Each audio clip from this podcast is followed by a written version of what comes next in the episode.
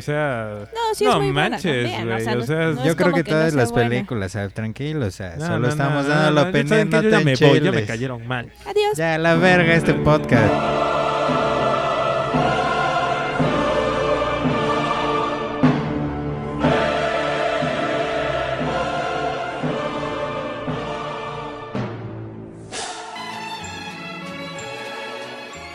Tres jóvenes adultos solían llevar serenata a la misma chica. El tiempo los separó y fue también el tiempo el que los juntó a los cuatro. Esto fue lo que sucedió al reencuentro Este es el podcast de unos cuantos. Hey, buenas noches. Bienvenidos a nuestro décimo aniversario del podcast de unos cuantos amigos. ¡Venga! ¡woo! Amigos hermosos, bebés. Nunca en mi vida había sido tan constante en un proyecto como en esto. En algo. Se me hace extraño también. No de Sí. ti, de todos, incluso de mí. O sea, Sí. me estaba bañando y decía, verga, 10 capítulos. 10 capítulos. Me extraña haciendo Yo creí que íbamos a durar como 4. Yo también. Antes de caer bajo nuestro propio peso y nuestro claro. ego. Hemos aguantado, hemos aguantado. Maldito ego. Pero pues bueno, gente, buenas noches. Vamos a dar unos saludos o entramos ya porque nuestros sándwiches de nuggets se están Nuestros- enfriando. Nuestros sándwiches de, de celebración de, de- de décimo podcast. Y mimosa. Mimosa, cerveza importada y un tocino en el horno. Así se y una, celebra y una aquí. viña. ¿Cómo se llama? Viña Real. Vaya, vaya. Viña Real. Viña Real de Ah, verga, no puedo escuchar ese nombre sin que tiemble viaje. de No, unas pedas, No, no, güey. no, No sé si Espera, espera, me estoy, me estoy yendo, me estoy yendo. No. Ah. la pared. Ay, verga. Ese sonido sí me saca de este mundo. Pero no, no, no. Primero a grabar y luego a celebrar, luego a y luego a perrear. Acaba de obedecer. Pero bueno, ¿qué tal? Ahora sí, ya, ya llegó el día, güey. Llegó El, el domingo día. fueron los Óscares. ¿Quién Así ya es. vio Roma? Eh, sí, ya la Silencio vi. incómodo. Gran película. No sé por qué no la he visto. No es cierto, no la he visto todavía. Por dos. Mm, Perdón. la vi. Pues yo les tengo una noticia. Ya la vi. Ya la vi. Ya vi Roma. Ah, bravo. Ya vi ¿Tú, Roma. tú- tú ya la viste, Tim? Bien, Sí, bien, Tim ya la vio. El güey dijo que era, o sea, si no fuera, si no te dicen que es de Alfonso Cuarón, es su pinche La Rosa de Guadalupe. Sí, así es, es lo que... ¿Y no qué opinas? Yo lo no, recuerdo no muy es tanto claro. así mi opinión, pero, Pero yo sí. creo que pesa mucho con la historia que tiene detrás Cuarón. O sea, me refiero a que no sería lo mismo si, si no fuera basado en hechos reales, ¿ves? ¿Qué? ¿Está basada en hechos reales? Sí, Sí, es un- la historia De- personal de, de Cuarón. Cuarón. Cuarón es el su niñito este El de, las No está pistolas. inspirada en. y, No. y la creada eh, es su familia, es su familia. Sí, sí, que- eso lo había leído, pero o sea, no sabía que era paso por paso la historia de verdad. Sí, ¿no? Mm, Según sí, ¿o no? Inspirada en... ¿no? Ah, bueno, si está, conlleva. bueno, inspirada o tal vez si fuera de la vida real eso explicaría la falta de, de acción, como de... O sea, sí me habían dicho que estaba bastante lenta y bueno, o sea, a mí me- yo sí veo muchas películas antiguas, Nouvelle Vache, así cinema ruso, güey, que es una lentitud total, pero que sí me he acostumbrado y que disfruto bastante, o sea, a mí la cinematografía me ¿Qué encanta, opinaste? puedo apreciarla. Tengo amigos que me dijeron, es que me desesperó tanto ver la escena de cómo lavan el patio al principio, ¿no? Y yo cuando la puse estaba, verga, gozando ese pedo, ¿sabes? Escuchando el agua, el avión que pasa, escuchas los, reflejos. sonidos, la música un poco, güey, que... Pero, o sea, definitivamente sí se me hace un poco plana. Sí entiendo por qué no ganó mejor película, pero bueno, ahí hay otros aspectos que, que denotar. Ya. Es buena película, me gustó, pero sí le encontré muchos detalles que no justifican toda la el mame que la rodea, ¿sabes? Y entiendo que fue, o sea, fue un fenómeno. Tal vez Netflix invirtió mucho en publicidad para ella, el escándalo de las productoras de internet versus los grandes estudios. Y creo que eso fue lo que más fama le dio, porque en sí la película se me hace algo plana.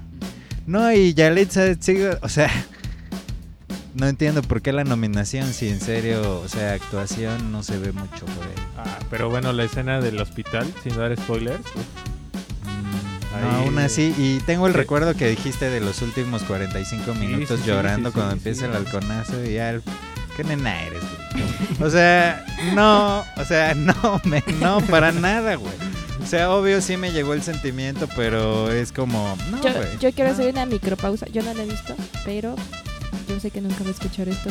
Pero hoy mi jefe, es que no tenemos... Bueno, larga historia. Larga historia corta. Mi jefe hoy estaba viendo Roma en el trabajo. Así de productivos estábamos. En su computadora. Y ese güey pues es así, está muerto y seco por dentro, ¿no?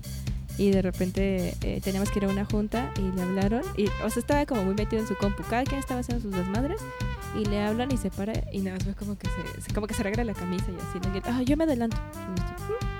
Y "Mm". Ya cuan- cuando regresamos nos dijo, no mames, yo estaba, estaba viendo Roma y yo estaba así a punto de la lagrimita. Y yo, ¿qué? Y dice, no, de verdad, es que hay una escena. Y dijo algo de, de un hospital y, mencionó algo más. No, yo no lo he visto, o sea, solo voy a decir eso. Este, que, men- que mencionó algo de un hospital y dije, no, es que está muy, este, me llegó y no sé qué. Y yo, y también me, me sacó mucha onda porque él es una persona muy, como muy seca. Por eso a mí me de, "Hmm, tal vez. A mí veré". igual me llegó el sentimiento, pero creo que fue la gran expectativa que me dejó, ¿no? Además sí soy Mm. como hijo de doctor, entonces como... No, no me... Pero sí es como... Ah, es que verga, es que putos doctores insensibles. Sí, la Sí. verdad. Pero sí es como de verga, o sea, no me sorprendió. O sea, no me sorprendió tal vez, es que, bueno, o sea, paréntesis, una vez cuando yo quería estudiar medicina en la prepa me llevaron a un hospital así a hacer una guardia nocturna y estuve en la sala de partos, güey. Ah. Entonces ya después de verlo como a dos pasos así, sí, una señora diabética tuvo un bebé y se estuvo infartando el niño y lo estaban reanimando. O sea, después de verlo así de cerca como que ya en el cine no me da ese impacto. supongo. Ok, ok. Pero aún así, mm, lo que más me hizo así, me puso triste fue lo del halconazo definitivamente. Y es por lo mismo de que mis jefes, o sea, mis tíos y mi papá vivieron en la colonia Roma exactamente en esa época. Yo disfruté mucho esa película debido a que para mí era como que todas las historias que me han contado ya podía ponerle una imagen ahí. Ok. Ellos vivían en la calle de Mérida, eran como 10 estudiantes de secundaria a universidad y posgrado viviendo en una casa de la colonia Roma. Entonces sí, está muy chido ahí y definitivamente me llegó. Mi papá estuvo ahí en el halconazo. Iba en la preparatoria, iba como con la delegación de su prepa, el, del Politécnico, y le tocó el halconazo, tuvo que correr y todo. No manches. Estamos hablando del 71, ¿no? Sí, a él, ahí de hecho, porque lo platiqué con mi papá después, ¿no? De Roma, así como, ¿qué pedo, ¿Él qué tal, vio? no? Ajá, sí, también le llevó a viajes, pero es que, o sea, lo que vivió mi papá fue de unos niños de la Mixteca, güey, que están esforzándose estudiando y entre todos 10 niños, bueno, 10 jóvenes, rentan una casa en la rama, es, total- es totalmente lo opuesto a la familia ya de clase media, o sea, Claro. padre de familia doctor que vemos en la historia, ¿no? O sea, la misma ama de llaves o, Sí. bueno, la, La criada. La criada, porque exacto, vivía en la casa. Exactamente. Entonces sí, es como, le gustó, pero también no le encantó. Ok. El chiste es que... ¿Qué? ¿A qué iba con eso? Ah, no, bueno, ellos llegaron como un año después del halconazo. De hecho, a ellos les tocó peor porque vivían por la normal de maestros en el. DF. Entonces vivieron, o sea, en pleno Todo. ahí donde fue. Y ya. Pero mejor vamos a hablar de los Óscares, ¿no? Y ya seguimos hablando de Roma. Es que, men, es que... ah, muchas cosas se explican. O sea, si Pues- no la han visto y los Óscares les, les quedaron ahí, no entienden, pues... Pues, güey, no, no estaba para mejor película. la No, no, no, la verdad Y es de que hecho no. creo que estuviera para mejor película extranjera tampoco. Eh, yo- Es buena, pero ah, Yo estaba de la idea de que de hecho se le iba a llevar Cold War, esa, la Sí. mejor película sí, sí, extranjera. de hecho debió, yo creo. Y este, pero entiendo, entiendo el por qué le dan la, la- el galardón a mejor película extranjera. Roma se lleva tres Óscares, mejor director, Alfonso Cuarón, mejor película extranjera y mejor fotografía también Alfonso Cuarón, eh, haciendo el, el, la- el paréntesis de que Galo fue Bueno, es un tema que en el que hablamos, ¿no te acuerdas? Estábamos en el Oxxo comiendo unos vikingos y ahí salió el tema de Delicious. Delicious Vikingos y estábamos platicando que eh, estaba, estábamos como recapitulando la vida de Alfonso Cuarón y técnicamente eh, ¿por qué agradece a Manuel Bulubeski que a mucha gente le molestó eso, ¿no? Porque no agradeció a Galo Olivera y mejor a Lubeski. que no estuvo en la película. Ajá. Y, y platicando esto, recapitulamos que la vida de Alfonso Cuarón, cuando ese güey hizo su primera película como cinematógrafo, el chivo fue su operador y su alumno, ¿no? Entonces estábamos viendo de quién realmente es el mero mero en la cinematografía de las películas de Cuarón, si ha sido el chivo o ha sido él. Como en esta parte de que siempre le hemos dado el crédito a Lueski, ¿no? Sí, claro, y hermosas obras, sí. pero Sí. pues que no esta es la primera vez que Cuarón dijo la voy a hacer yo y verga. Eso es lo más hermoso que tiene Sí, Roma. pero O sea, se me hace una gran película llevada más allá del mame, pero sí, la fotografía, La fotografía es hermosa, güey. Pero también Divina. decimos que Bellísima. ¿qué, qué papel tendría Galo, o sea, porque primero era como director de fotografía, después asistente de director de fotografía y después como operador de cámara nada más. Pues ajá, decía que era como director de cámaras, ¿no? Como controlador de Sí. cámaras y asistente. Sí, Y en los créditos dice claramente fotografía Alfonso Cuarón. sí. Que es lo que a mucha gente le, le saltó, ¿no? Sí, sí, sí. Pues tal vez podría agradecer a muchos. Yo lo que digo es como, pues no era su primera vez, ¿no? No tiene que volver así a Sí. los que lo inspiraran en la vida. Él mismo dijo, ah, esto no se vuelve viejo, ¿no? Sí, Así sí, sí. aquí otra vez, tercera vez en la noche, güey. Sí podía saludar a Sí. algunos menos como... Sí, claro. No, no a los de siempre. Sí, sí, sí. Y pues este, así le fue a, a Roma en los Oscars. Le gana el Oscar a mejor película Green Room. Una película bastante controversial, no por el hecho de su tema, sino por la forma tibia en la que aborda el cual. Este, la película Green Book, para quienes no la han visto, habla de la historia real de eh, un... Ahorita no tengo los nombres, no sé, perdónenme, no se los puedo decir.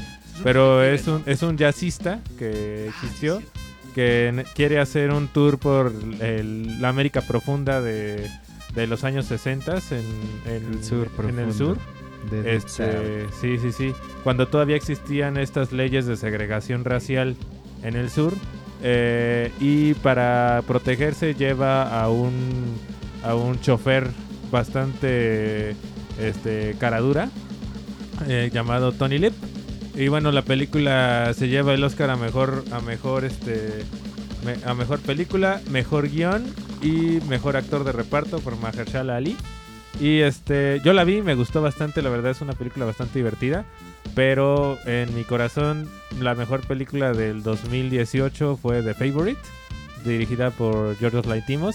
Y quienes no la hayan visto, por favor, háganse un favor y vean The Favorite, porque es una película extraordinaria en todos los sentidos. Yo quedé extasiado de la fotografía, quedé extasiado de la, del diseño de producción, de Vestuario. las de los de las actrices, porque e- es, lo que decía Rachel Weisz, que fue la ganadora, la actriz de reparto, este, la preciosísima Rachel Weisz, decía que ella le, le impresionaba el hecho de estar protagonizando una, peli- una película con otras mujeres protagonistas, porque dice, güey, siempre en las películas protagoniz protagonizas con un hombre o Sí. eres actriz de reparto porque la protagoniza un hombre y no, en esta película las, las, las- los protagonistas son mujeres y la mejor actriz de, en leading role se la lleva The Favorite también. Este Pero bueno, o sea, a mí no me sorprendió. O sea, lo de Green Room, pues, o sea, no sabía que iba a ganar Green Room. sí.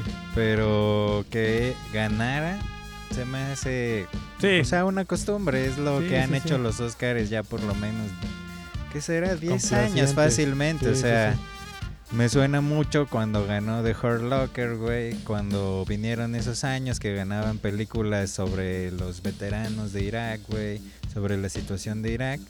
El Oscar no realmente premia lo mejor del cine, es como algo político, es un evento político y creo que no ha habido un verdadero statement de ellos, algún statement incendiario ahí, güey. El statement que pudo haber sido en este en esta entrega fue que le hubieran dado el Oscar a mejor película de Black Lives Matter. De- la película completamente de, de- acuerdo, pero eso de no iba a este- pasar. O sea, estuvieron nominados, vimos a Black Panther ahí hacer el ridículo entre todas las películas más serias, pero no se lo iban a dar, güey. O sea, The Green Room lo dirige una persona caucásica, güey. Ni siquiera puede ganarlo como o sea, una película de, que habla de la historia afroamericana contada y dirigida por personas afroamericanas. Que de hecho, no sé si, si checaron, pero en redes, no nada más en Twitter, sino en redes en general, había mucho como... Bueno, en- además de disgusto, había comentarios que decían que si la temática de la película era eh, este, en ese en específico, la película incluso tendía a ser, no de manera sarcástica, como eh, atacar esos temas. O sea, en vez de, en vez de apoyar, como que atacaba como que hay partes que son, mm, no sé, como delicadas, digamos. Que te quedas como, ¿qué pedo? Y pues ahí todo gira en torno a precisamente quien la dirige. Pues es una persona que tiene una manera de pensar muy específica y mucha gente no estuvo de acuerdo con, pues, con la, que ganara esa película, ¿no? Sí, Sí no, yo creo que cualquier otra pudo haber ganado y no hubiera causado el revuelo Tanto, que causó sí. lo de Green Room. no Pues, de hecho, yo, yo sí vi los Oscars. O sea, estaba jugando y mientras puse la, la transmisión, eh, como nada más tengo acceso a internet y no tengo, no tengo cable, pero no tengo la. la, la- la Ah, no, y no, casa. no, qué bueno Lo que vi- no dijiste, voy a verlo por TV. Lo vi por TV Azteca. Ah, no Te ves- Sí, te ven en la casa. Sí, y fue así de Dios mío. Odio esos Sí. O sea, güey, ¿cómo se llama el, el que se sabe de- Esteban Macías. Esteban Macías. Da buenos comentarios, intenta dar lo mejor de sí. Y en el corte lo quitan y ponen al puto Facundo de.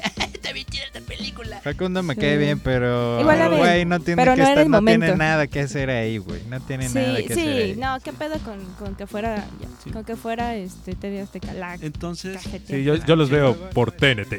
No, lo que me llamó mucho la atención, aparte de lo que comentaron, también fueron algunos ganadores, pero especialmente eh, el trato que ha recibido siempre Spike Lee, que para mí, a mí me, gusta, me cae muy bien. Spike Lee es un tipazo. Es un güey. tipazo, el abrazote que se da con el Samuel L. Jackson. ¿Cómo lo anuncia? Aparte, Sí. Samuel L. Jackson, Es como que de- gana mejor guion adaptado. Pero la, la, po- la imposibilidad de que pueda ganar mejor película y que siempre lo tilden como, güey, es que o Pues sus es que películas siempre ha estado en broncas. güey. Pero sus películas son las más reivindicativas, Sí, ¿no? claro, por supuesto. O sea, hasta el discurso que da diciendo, güey, estamos en un momento donde yo, yo como afroamericano he podido tener las oportunidades cuando mi- mis antepasados fueron esclavos. Es que ¿no? lo ha vivido, pero exacto, o sea, ¿por qué no se lo pueden dar? Y ¿No eso vieron es que lo Trump que se puso- claro. Se enojó. Se enojó, que Trump se claro. enojó. Bueno, Y más pues cuando no Spike Lee tuvo una reacción en contra de Sí. la declaración de Green Room. No, Es como de, ok, Spike Lee no te la vamos a dar, pero bueno, The Green Room igual a- aborda ese, aborda ese tema, ¿no? Pero lo aborda de un modo como más Light. suave para todos los que están en Claro. casita. Lo que yo Sí. también he- me he dado cuenta, no sé si se acuerdan de cuando hay como reivindicaciones políticas en los Oscars, que la, la más famosa siempre ha sido la de Marlon Brando, ¿no? Cuando envía a esta chica indígena. Ah, sí. Pero si se han dado cuenta últimamente A es más India. común como el, el tema político desde las minorías, como este, ¿cómo se llama este actor que ganó la de Queen? La de Bohemian Rhapsody. Malek. Ajá, que ni siquiera yo he visto esa película, pero ejemplo él, Alfonso Cuarón, eh, Que él también lo dijo en su discurso. Nyong'o. Él lo dijo en el discurso que, que pues él es hijo de indocumentados y que pues, él es O sea, siempre como esta reivindicación Inmigrante. que últimamente como ha permeado más en los Oscars a través de como intentar, como que mucha gente critica de la de que se intenta ser políticamente correcto a los Oscars, ¿no? Como que intentar eh, pues te lo voy a dar porque actúan Porque eres eh, negro, la negros, neta. ¿no? O porque actúan latinos, vamos a darle una premiación o una dominación por eso, ¿no? Entonces, Pero bueno, vámonos a ver desde el principio. Abre Queen. ¿Qué pedo? ¿Cuánto más van a ordeñar la vaca de Queen? man? Que O aparte sea, hay que- la hay imagen que- de Freddie ¿Con quién Mercury. más? Y ¿Con que hay que hacer, hay que hacer paréntesis en eso. Esa banda no es Queen, no está Joy Dia- Jo- no está John Diacon en los bajos.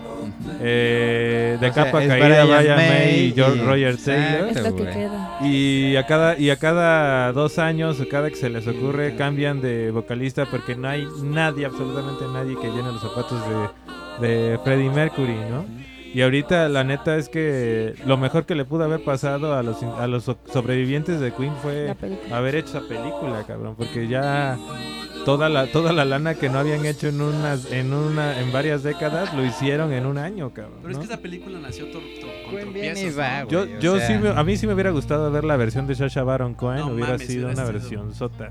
Pero él, él, se, él se sale del proyecto porque vio que, aparte cómo son los integrantes que quedan de Queen, también vio como que el proyecto tiraba a, a ser como un paño de, de lágrimas, ¿no? De buscar que, la, que el... que Victimizar. el- ajá, vic- no sé si victimizar, pero como que crear en el, en el espectador así la historia de, ay Freddy, pobre Es como la historia de bronce, ¿no? Porque, por ejemplo, si tú ves la película, hay una parte en las fiestas donde, sí, fiestatas así grandísimas como las que le, le encantaba hacer a, a Freddie Mercury.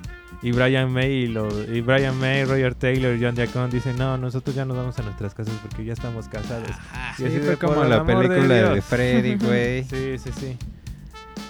Ay, No sé, una, ese fue un- una, una oportunidad bastante desperdiciada el haber hecho la película de Freddie Mercury así.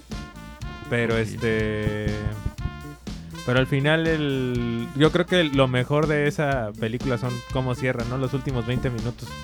Que son extraordinarios. este, Alf? Es O que sea, lo que hacen es el que. concierto, re- ¿no? re- ajá, Mejor lo hay que que ver el concierto y nos ahorramos la película. Pero lo chingón del concierto es que recrean de forma bastante precisa el, el, el concierto de Live Aid, ¿no? Por ejemplo, gana- la película gana mejor mezcla de sonido y mejor edición de sonido precisamente por eso, ¿no?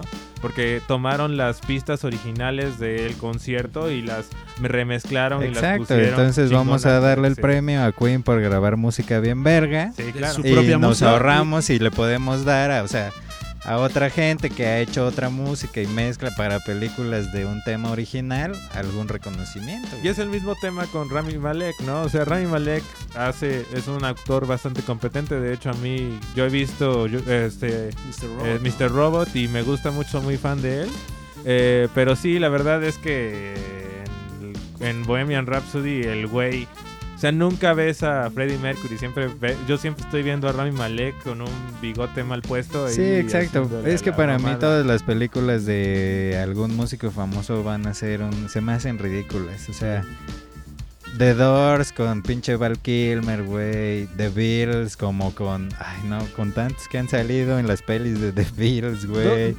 La única que te aguanto es la de Rey y aún así digo, mm, bueno, Jamie Foxx, la neta, por eso ganó, Sí, pero sí. güey, aún así. O David Bowie, Ivan McGregor, güey. El CBGB, ver a... CBGBs es muy buena. a mí me encanta. CBGB, pero aún así es como... El secreto radica en que las bandas están de fondo, güey. Claro. Las bandas solo salen diciendo una que otra frase. Y O a la no- referencia al fondo. ¿no? Exacto, Sí, la sí, sí. referencia salen de personaje. Iggy Pop sale 10 segundos, pero Los Talking Heads. Lou Reed es ridículo, pero bueno, sale.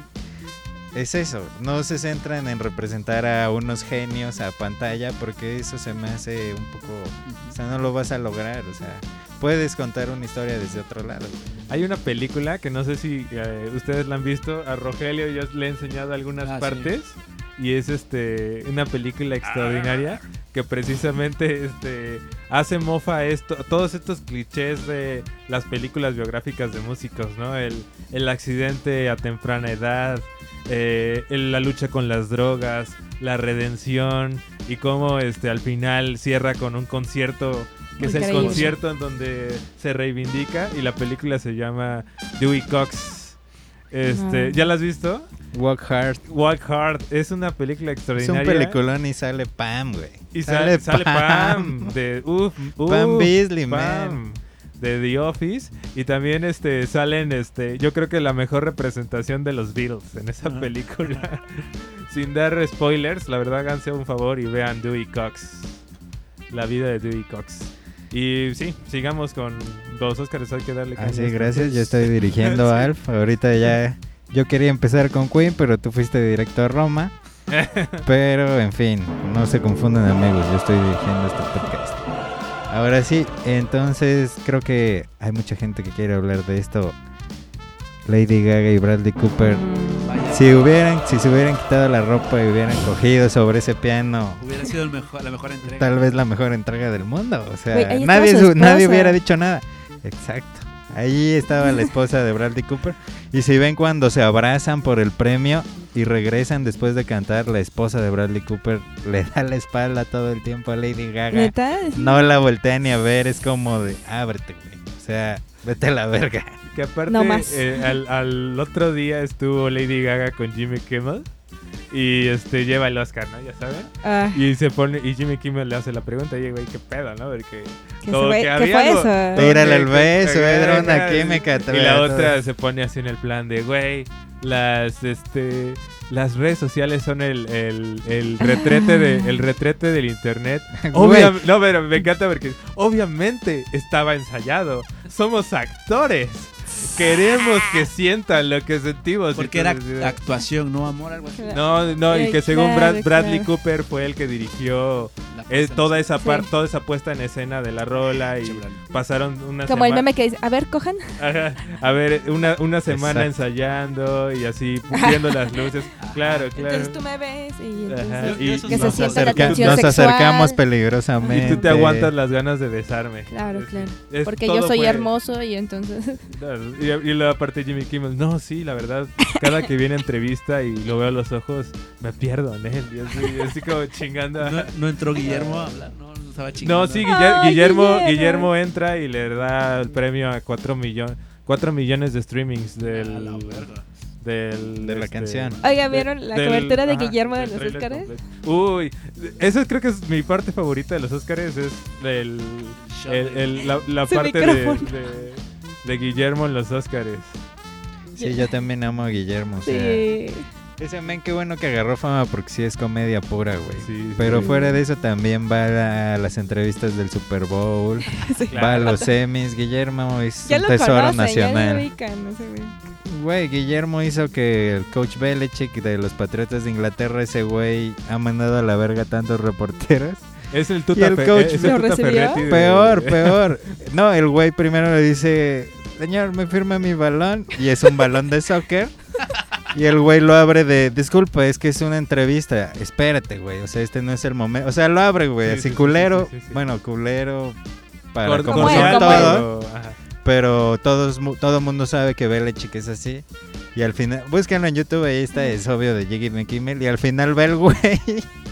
Y el men como que hasta se ríe, Belichick lo hace reír, que es como, eso nunca se ve, güey. Y lo abraza, le firma su balón. No. Y le firma el libro de cocina de Tom Brady también, güey.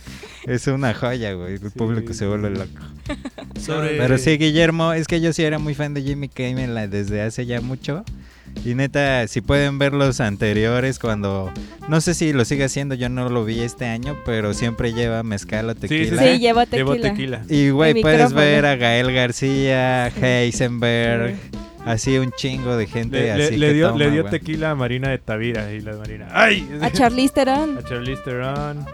Sí, había una, creo que fue también Charlize, pero así hace unos años que dice, oh sí, y lo toma y dice, verga, esto sí es tequila, Sí, güey. sí, varios Creí que era agua, güey. El- Y todos, Sí, oh, era bueno. Y bueno, y así vamos con los Óscares. Esto no es un podcast especializado de cine, No. pero... Hablamos desde el punto de vista del espectador, ¿no? Exacto, por eso estamos hablando de Bradley Cooper, Lady Gaga, dándole con todo.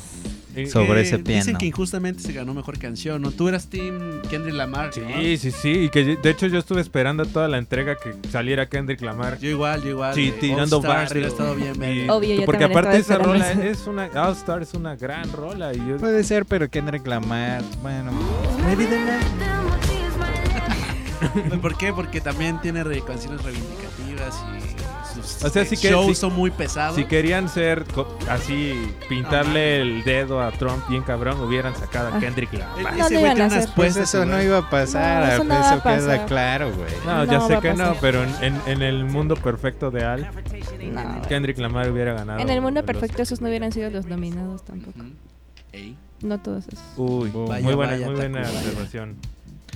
Y bueno, llegamos ya, yo creo, otra vez al final. Último premio, Roma. O sea, Hollywood versus Netflix, güey.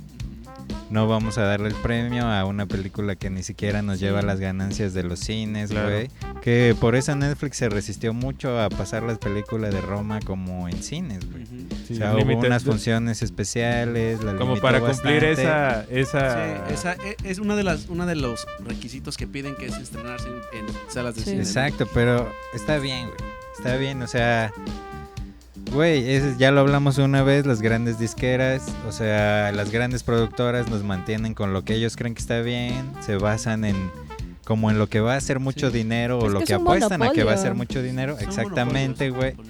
Y Netflix es- tiene la oportunidad de dar apoyos que a veces mucha gente es rechazada por los estudios. O sea, el mismo Robert De Niro estaba en contra de este tipo de producciones. Martin y Scorsese ahora también. Scorsese va a sacar su película en Sí, sí, sí. Netflix. Porque obviamente dice, es que estos güeyes sí se están arriesgando a como Sí. dar estas oportunidades a este tipo de películas. Y que aparte es súper, perdón, aparte es súper, o sea, no, no, uno no llega, como fan no llega a concebir que este, que por ejemplo Mar- Martin Scorsese, que es Vaya, toda no. una Sí, es una- institución sí, un emblema, en, ¿no? en el cine, ya no digamos de Estados Unidos, sino en el cine mundial, que ya su nombre ya está escrito en, en la historia, tenga que pelear por presupuesto para hacer una película, ¿no? O sea, no manches, o sea, no, no, no le haces eso, ¿no? O sea, le das lo que quiera al Sí, señor. le hace un gran bien al cine, me parece. Pues yo estaba. Bueno, es que hay bastante gente que criticó Roma, ¿no? Desde. Pero generalmente la gente que lo critica es blanca, entonces. Sí, como blancos diciendo es que tú no representas a, a- a- a la parte more, a los indígenas de nuestro país. Y esta gente, bueno, muchos de ellos decían que esta, esta apuesta de Netflix era como una manera de poder entrar como a la segura para ganarse un Oscar con un reconocido director, Director. como Alfonso Cuarón. Pero había la contraparte, decir, pues si Netflix siendo una plataforma tan gigantesca, queriendo un Oscar, ¿por qué apuesta en una película en blanco y negro con una protagonista indígena hablada en español y mixteco? Mixteco. y, y grabada en un país de tercer, bueno, un país Sí. subdesarrollado como México. O sea, ¿cómo le puedes una pinche película así si es que quieres ganar el Oscar? No es como de, pues si nadie creía en el proyecto realmente antes de que se filmara. O sea, cuando, le, cuando Alfonso mencionó que iba a grabar otra vez en México, fue como, ¿y qué vas a grabar acá, güey? O sea, ¿Ahora qué? ¿qué historia vas a grabar, güey? O sea, Sí. Eso me encantó que grabara. Y es que, pues es que a eso apostaron, a esa diversidad para llevarlos hasta donde llegaron, a la publicidad masiva. Pero aún así, es que, güey, o sea, Cleo no debió, no, bueno, Yalitza no iba a ganar. O sea, mejor claro. actriz te estás enfrentando Sí, sí, sí. a, Glenn Close, güey, a Glenn Close yo creí que iba a ganar. papelazos, güey. O sea, y ella, es que no dice nada, güey. O sea, el premio de yo creo Yalitza le era cuentas las nominada. palabras Sí. y no dice nada. No, es no, que ahí no. sí creo que era lo políticamente correcto, nominarla. O sea, no, no fue como. Yo, yo, no "Güey, eres la creo, yo no mejor". creo que no sea merecida la nominación. Yo creo que es bastante merecida. De allá que gane era otra Yo no lo creo que sea merecida tampoco. Sí, Hay es- hay artistas de- que trabajan Para un mí es bastante chingo, merecida. que sacaron unos esos y ella, o sea, es que güey, es que ella, ella es de aquí, de Oaxaca. Ella, no sé, es que no demuestra actuación. Le sale bien, pero no es, no sé, no es sí, es el que- de la chica No es el nivel danesa, güey. ¿no? no estás representando, un- no estás mostrando un nivel de actuación impresionante, o sea, no lo hace, güey. Pues es que también esa vez que estábamos platicando otra vez de la película, o sea, digo, yo no la he visto.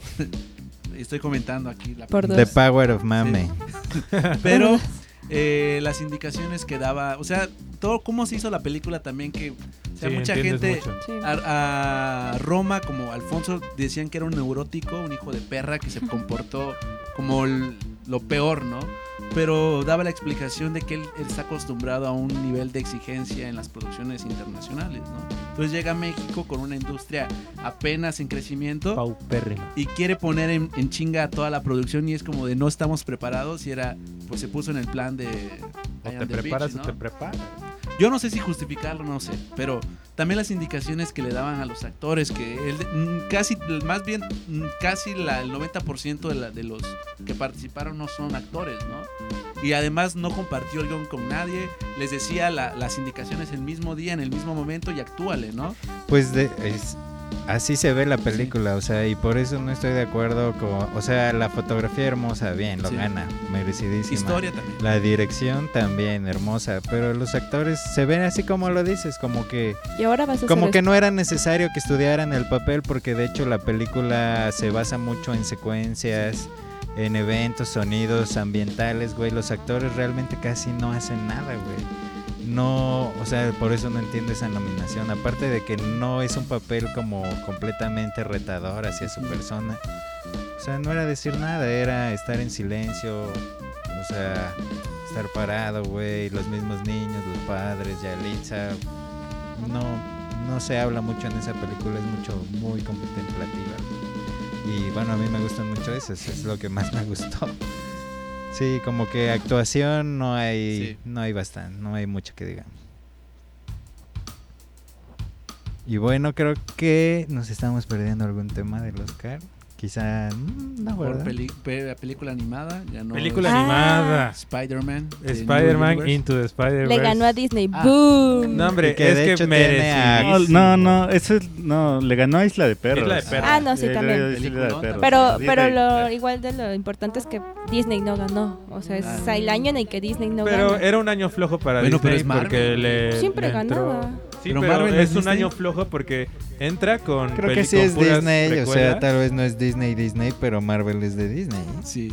pero eh, pero la película es producida por Sony. Ah, ok, vale. Sí, porque mm, Spider-Man no es de Disney, no es de Marvel Oh, Studios. yeah. No, por eso digo, ganó alguien que no es Sí, Disney. ok, entonces Ganó y Sony. bueno, todos viendo a Yalitza como así celebrándola, el mame, el tren del mame, en el que somos buenísimos, pero en Into the Spider-Verse hubo 14 Hay animadores mexicanos, mexicanos. güey, representando y que Sí. se fueron... Ha- Haciendo, haciendo algo en la animación que mm, No nunca se se había había hecho o y que se había visto muy poco. Hace unos días, después de después de verla y después de ver la, la que había ganado mejor película animada, merecidísimo, estuve viendo algunos videos acerca de la que, que hacían un análisis a la forma en la que fue animada. Tardaron este eh, se hacía un segundo por semana. A la madre. Eh, hay escenas que no acabaron en el corte. Eh, 14 mexicanos estuvieron trabajando en la parte de animación. Eh, por, a- al, al mes creo que se lograban hacer 10 segundos y la producción total de la película, eh, que normalmente se reduce a año y medio, duró 3 años.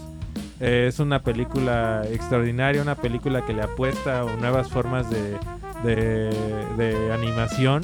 Animación este, que, que converge la animación Varios cl- tipos eh, clásica con la animación eh, por computadora que escoge una un arte eh, inspirada en el cómic fuertemente en el cómic.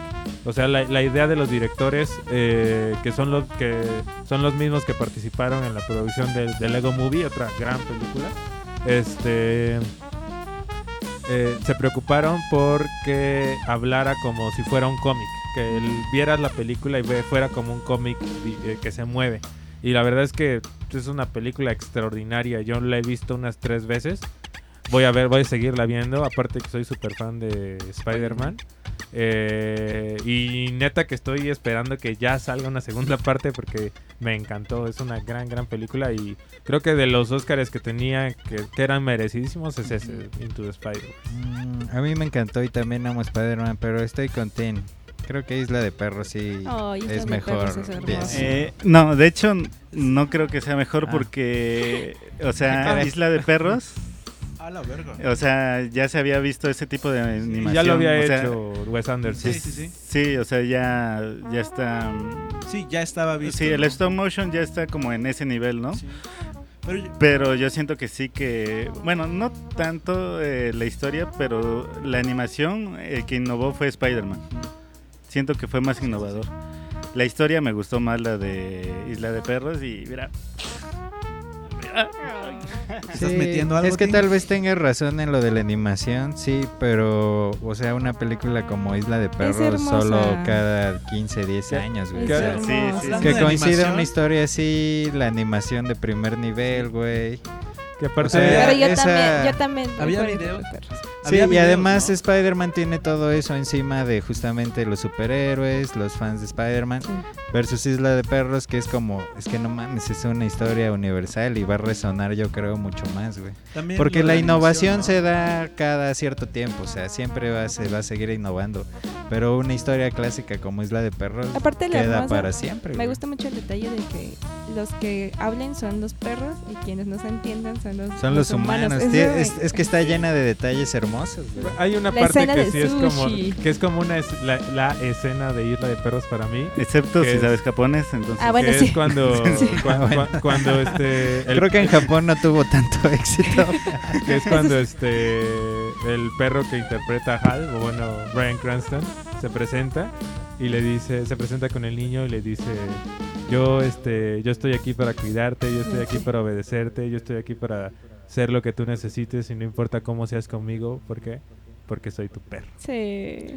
Es que es todo, güey. La historia del principio. Hoy traiciono a la rusa humana. Escarcha en la ventana. Hoy le doy la espalda a la raza humana, creo. Bonito. está lleno de detalles Y hermosos. Yo sobre nada más un comentario de la animación que estaban comentando que ya lo había hecho Wes Anderson. O sea, mostraron un videíto cortito de la escena del sushi Del cuando está sushi. preparando cómo es el proceso de creación que es, Sí. es un mes completo de la animación, Dos de la articulación, de cómo hay cambios de turno para que cada uno Sí. vaya moviendo y la cámara, el movimiento, la iluminación. O sea, sí, no. O sea, si dicen que innovó, no lo sé, pero el, el cuidado en cada una de las partes del arte, pues es brutal de ese güey. Solo o un sea. maestro como ese güey podía sacar Isla de Perros. Mm, creo que ese mismo año también fue esta película de este creador de Wallace and Gromit, eh, la película de Cavernícolas. Es que yo también soy muy fan de la animación de stop motion. Y, y sí fui a ver las dos. Y de hecho, como dice Roy, eh, sí está muy, muy cuidado. O sea, sí hay una diferencia entre esta película. ¿Cómo se llama la película de los cavernícolas? Bueno, la película de los cavernícolas, que también es stop motion que igual este tipo es un maestro en esto, pero sí hay como más nivel en la isla de perros. Bueno, siento yo, se siente más fluido.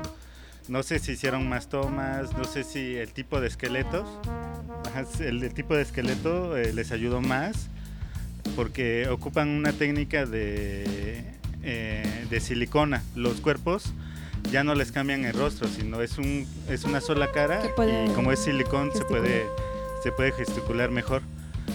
Entonces sí se ve más natural.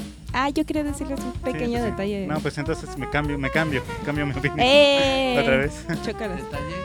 Ah, yo quería decirles un pequeño Team detalle. I Love Dogs. Que ese, ese sistema que decías de silicona, em, yo hace dos o tres años, no recuerdo, en Jalapa tuve un curso de, no de animación, sino como principios o dónde surge como la animación y todo. Y me lo dio un chico que se llama César Moreno, si lo pueden seguir en alguna red, en, no sé, en Facebook. Ese, no, es increíble ese chavo. En México, él hace esos monitos, o sea, hace tres años, él ya los estaba haciendo desde hace mucho tiempo y muchos años.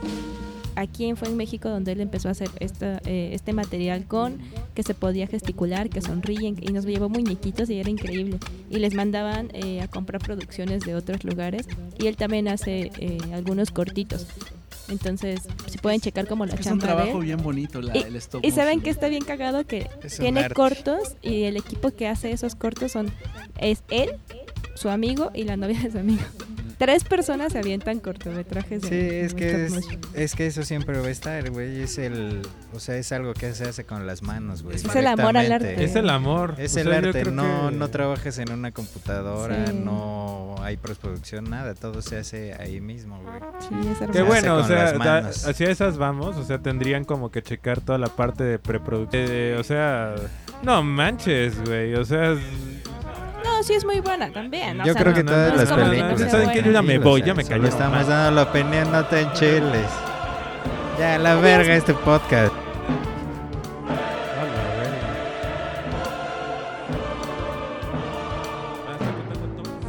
No, o sea, pues vámonos con esta rolita, ¿no? A ver, Rogelio, carnal, mándala. Tírala. vámonos, vámonos con esta canción de Post Malone, eh, Sunflower, del, El más malo del más, del más malo. de la película Spider-Man Into the Spider-Verse. Spider-Man. ¿Qué?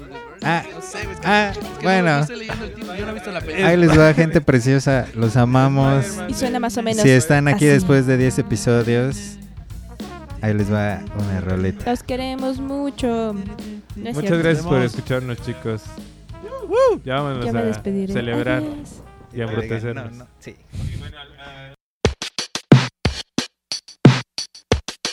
Eh,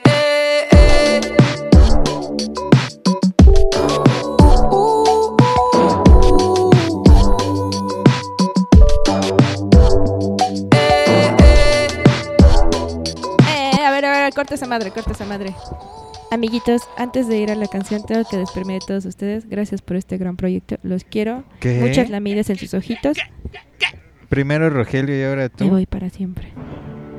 Descubrí que sí les pagan a algunos y a mí no. ¿A dónde te vas? Entonces, ¿Les están pagando? A mí solo Vámonos, Andrés. unas cervezas. a mí ni siquiera las cervezas. No, pues me despido por no sé si una semana o dos semanas. em, pero me iré un poquito y ya luego regresaré. Eric murió camino a su planeta natal.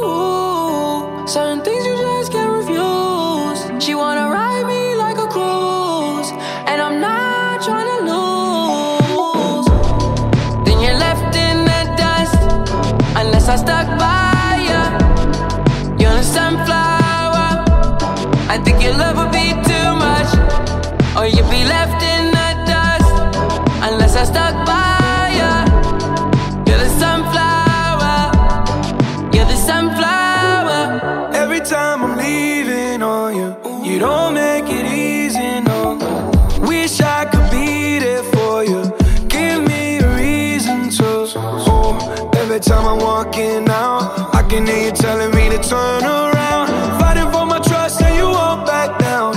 Even if we gotta risk it all right now. I know you're scared of the unknown. You don't wanna be alone. I know I always come and go but it's out of my control.